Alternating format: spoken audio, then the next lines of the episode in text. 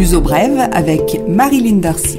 Bonjour et bienvenue dans ce nouveau numéro de Luso Bref. Ce programme est destiné aux communautés francophones du Portugal et d'ailleurs, essentiellement cette semaine et une fois de plus dominé par le coronavirus. Le confinement extraordinaire de Pâques prendra fin lundi 13 avril à minuit. Le gouvernement a décidé de restreindre le plus possible les déplacements afin de ne pas provoquer de nouvelles contagions au Covid-19. Il est interdit de circuler de son lieu de résidence jusqu'à la ville voisine si elle n'est pas sur la même commune. La restriction de déplacement concerne les conseils, division administrative qui ne correspond à rien en français mais qui se trouve à mi-chemin entre la commune et le canton.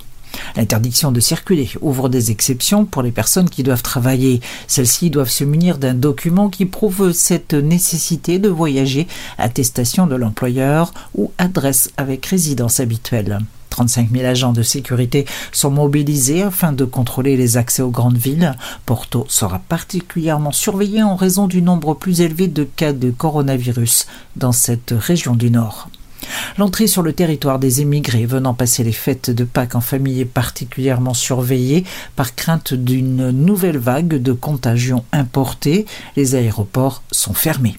Manger des fruits et des légumes, manger local, c'est la recommandation du ministère de l'Agriculture en raison du changement d'habitude alimentaire provoqué par les restrictions de mobilité.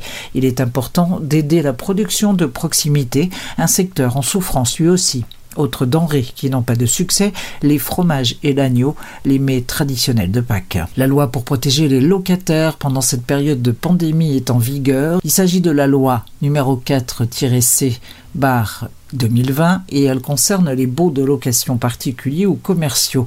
Il s'agit essentiellement de crédits sans intérêt qui couvrent une partie du loyer. Le locataire peut en bénéficier ainsi que son propriétaire. Il y a des planchers à respecter par exemple, prouver qu'il y a baisse de revenus égale ou supérieure à 20% par rapport au mois précédent. Du côté des entreprises, celles-ci vont pouvoir différer ou étaler le loyer mensuel sur les 12 mois suivants en prestations mensuelles d'une valeur de 1 douzième du loyer peuvent prétendre au prêt les établissements de commerce et de prestations de services ouverts au public, même en télétravail.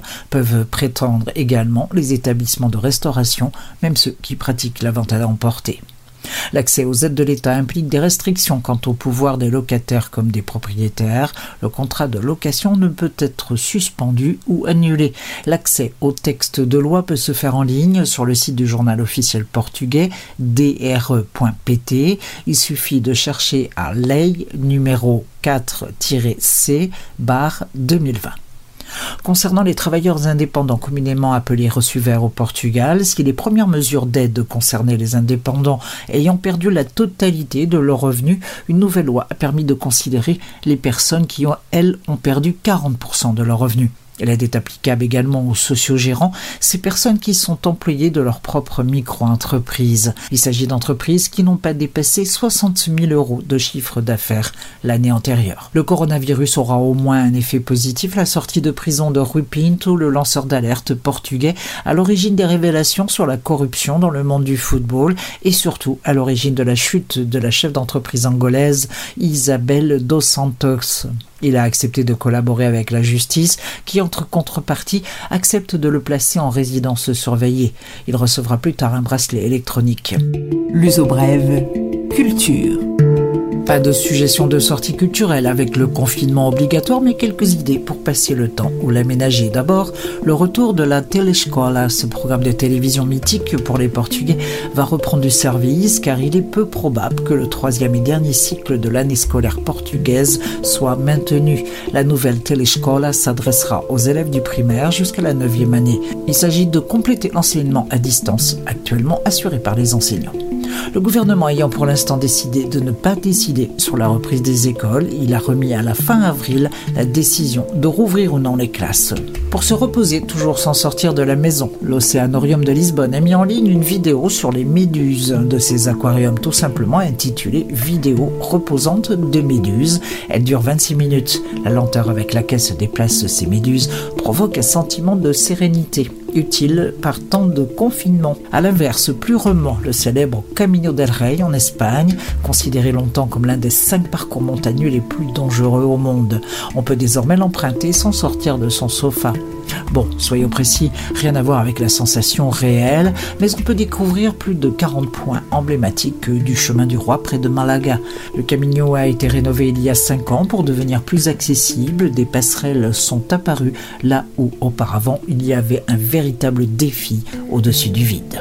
Nous sommes ouverts, estamos abertos. Cette plateforme recense les restaurants qui fonctionnent à Lisbonne sous le régime du takeaway, nourriture à emporter.